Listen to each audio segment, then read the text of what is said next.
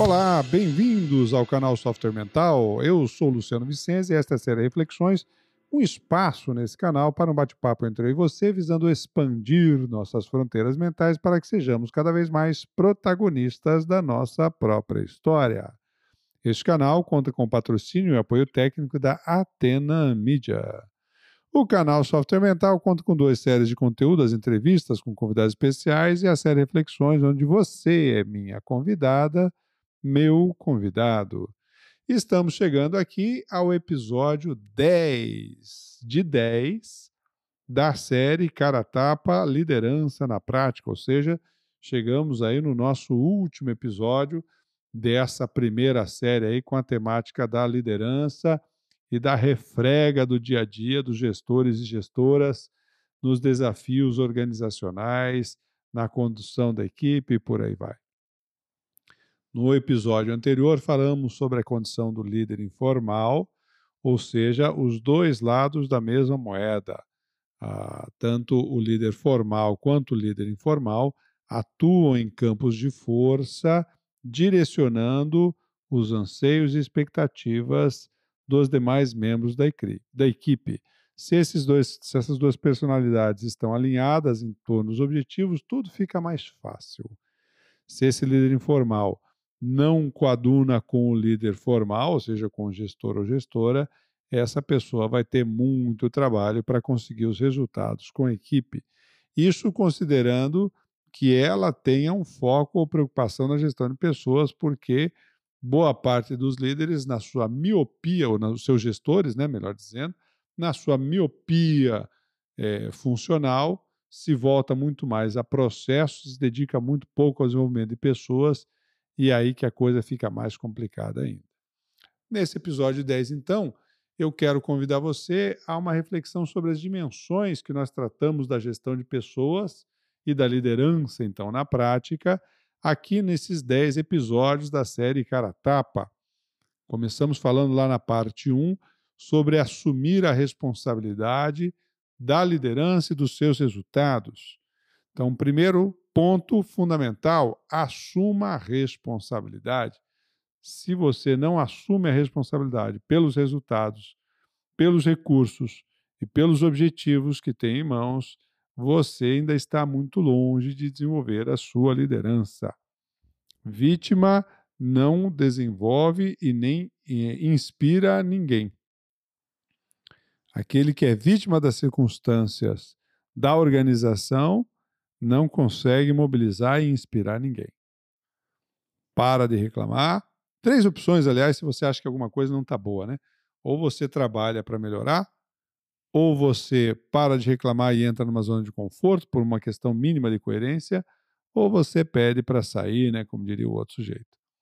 Então, é, o primeiro aspecto fundamental dessa do desenvolver da liderança é você trazer integralmente a responsabilidade dos seus resultados e aí sim buscar planos de ação, recursos, metodologias, para buscar melhorar esses resultados, aprendendo com as experiências. Na parte 2, no tema 2, nós falamos de como aprender a lidar com o erro, e é fundamental que, para uma boa gestão, na prática, você livre-se do conceito de certo e errado. Livre-se desse conceito. Esse conceito não serve para nada. O que se busca dentro da organização, no, multi, no mundo multifacetado, e de pessoas de uma diversidade cada vez maior, é adequação aos objetivos e fazendo a gestão dos efeitos colaterais das decisões tomadas. Quando os efeitos colaterais dessas decisões são mais impactantes do que a ação realizada para um determinado objetivo, aí lascou o pau da goiaba. Mas, fundamentalmente, o que buscamos é a adequação. Então, para a gente trabalhar melhor com isso, é preciso aprender a lidar melhor com o erro. O seu e os dos outros, né? Essa, essa história de que nós precisamos inovar, mas cada vez que alguém erra, o couro come, é uma conversa de pouca coerência. Precisamos melhorar a coerência desse diálogo e se nós queremos que as pessoas é, se deem a oportunidade a elas e à organização de inovar, é preciso modificar a relação com o erro. E isso significa é, flexibilizar as políticas de educação para poder é, desenvolver aí os limites necessários e as perspectivas que mais podem resultar em ganhos efetivos aí à organização. Na parte 3, então, falamos que você, para fazer isso, você deve é, utilizar bem as suas fontes de poder. E a, abordamos aí as cinco fontes fundamentais de poder. O poder legítimo, que é o poder do cargo ou da função instituído e instaurado pela própria organização. O poder de você recompensar o bom desempenho da equipe. O, o, o, poder da coerção, ou seja, de você estabelecer limites. E aqui eu quero fazer logo um parênteses é, sobre esses dois, essas duas fontes de poder que de fato existem, mas que não devem se tornar a lógica da cenoura e do chicote. Não trate as pessoas como é, cavalo, em que você incentiva com a cenoura se elas vão na direção que você quer, ou se você dá com o chicote se elas não vão na direção que você quer. É preciso estabelecer outros modelos aí de direcionamento. Mas que de fato existem essas fontes de poder? Existe. Então, use-as com sabedoria, mais no processo de educação do que de punição e recompensa. Ok? A quarta fonte de poder que nós tratamos era o poder de referência, ou seja, quando você de fato se torna líder e por isso passa a ser admirado e respeitado pelas pessoas que dão mais espaço às suas ideias, estão mais predispostas a ouvir e a considerar as suas é, postulações. E o poder de competência ligado aí muito à expertise técnica do, do domínio de uma determinada área. E aí a ressalva que a gente faz é que, em termos de gestão, como a gestão é um processo filosófico mais do que técnico, o poder de competência, às vezes, ele se estabelece ao, ao, com o passar do tempo a visão panorâmica e, e sistêmica da gestão é, não necessariamente está sempre associada ao poder de competência. Ele até pode ser desejável, ajudar, mas ele não é essencial. Na parte 4, então, se você falamos da motivação da equipe, se você usar corretamente essas fontes de poder, você pode é, trazer uma equipe mais engajada, né? Hoje a gente já sabe que os principais drives da motivação são a autonomia, a excelência e o propósito. Não são mais relacionados aí à hierarquia propriamente dita. O primeiro aspecto que se valoriza é fundamentalmente o propósito, ou seja, estamos em uma atividade na qual nos identificamos com os seus objetivos, com os seus fins. Depois tratamos aí a questão da favorecer o desenvolvimento da autonomia da equipe, para que ela possa se sentir capaz, ou seja, ter os recursos e as capacidades para executar suas tarefas no prazo, na qualidade requeridas. E, por fim, é a questão da excelência, que essa equipe, essas pessoas, então, possam se perceber em cima do avanço do que estão fazendo.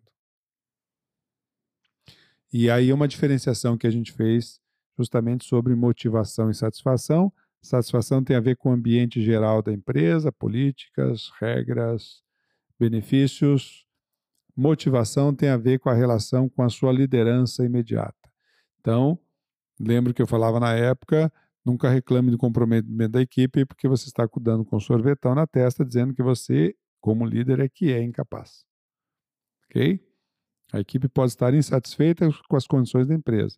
Mas motivação tem a ver com o que ela faz, com o trabalho, com a atividade. Nisso, o gestor imediato tem poder de ação direta. Um aspecto fundamental também que ajuda então a equipe a trabalhar com esse processo da excelência, propósito, autonomia e excelência, é o feedback. Feedback que já virou um termo aí desgastado, é, em função da, da inabilidade dos gestores em promover um diálogo construtivo, estratégico, visando o desenvolvimento futuro do funcionário, do colaborador. E é para isso que se usa o feedback.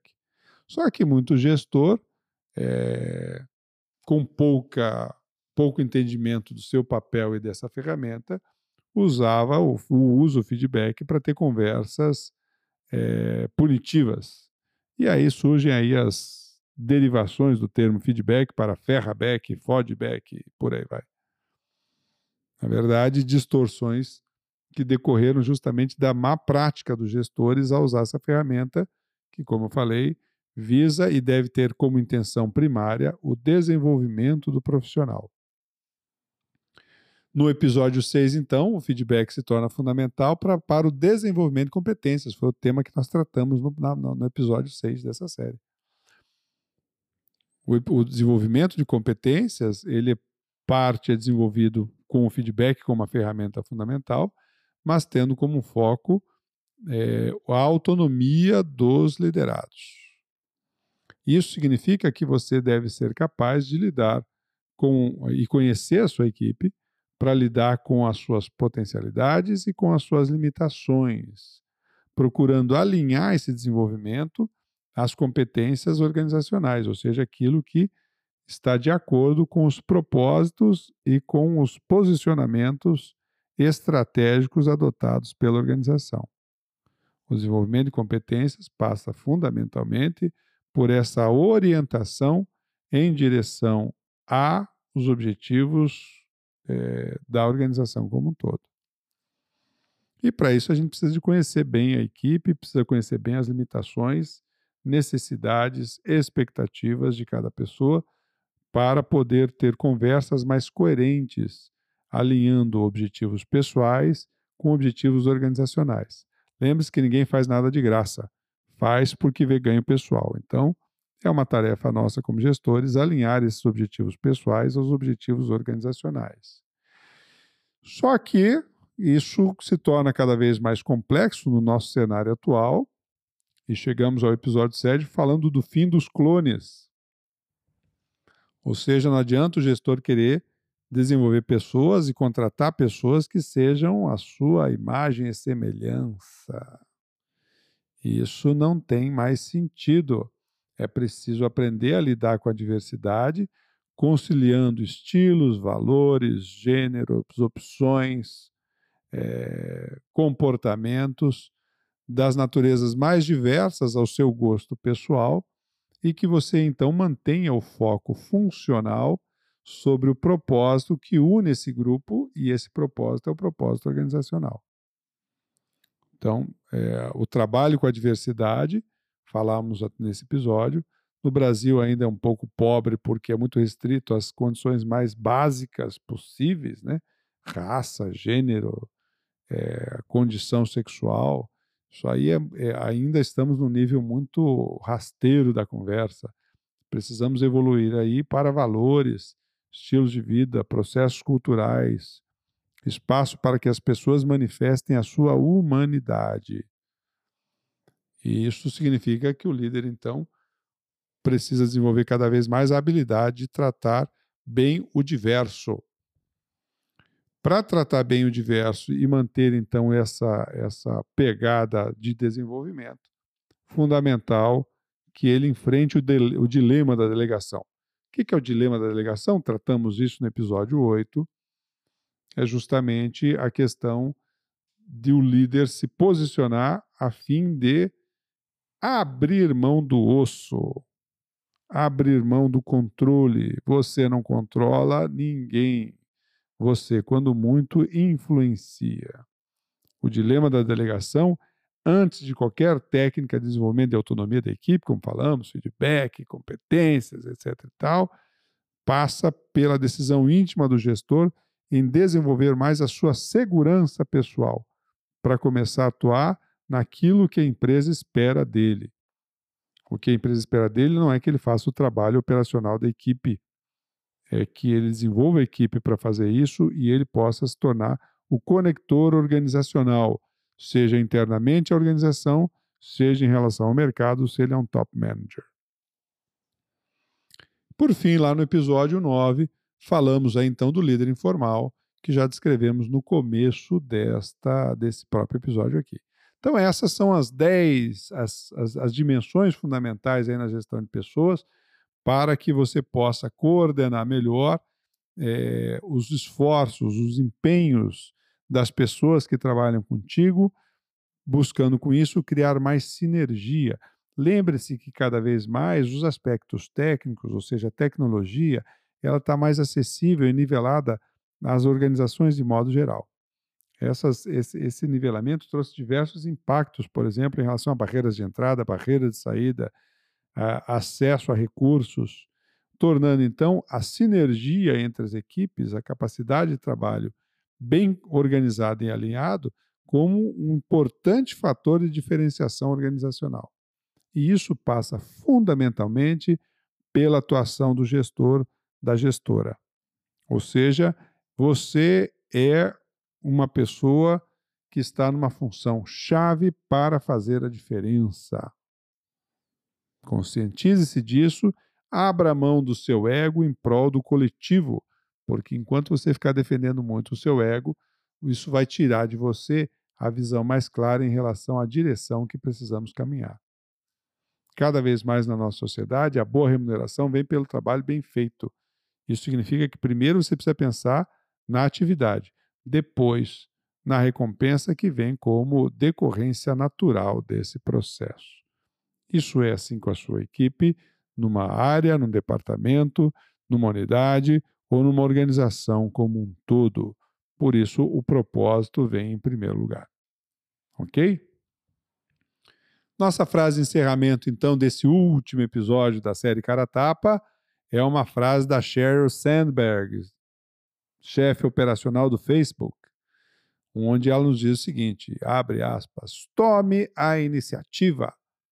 É difícil imaginar uma pessoa como líder se ela está sempre esperando que alguém lhe diga o que fazer. Fecha aspas. Matou a pau. Ok? Muito bem, pessoal, vamos chegando aí ao final de mais um episódio do nosso podcast, série Reflexões. Por que tratamos desses temas aqui no canal Software Mental? porque confiamos que o mundo é um cenário de oportunidades para quem expande as suas fronteiras mentais e você merece aproveitar essas oportunidades. Curta os nossos podcasts, se inscreva no nosso canal no YouTube, é, visite o nosso site www.softwaremental.com.br. Um abraço, tchau!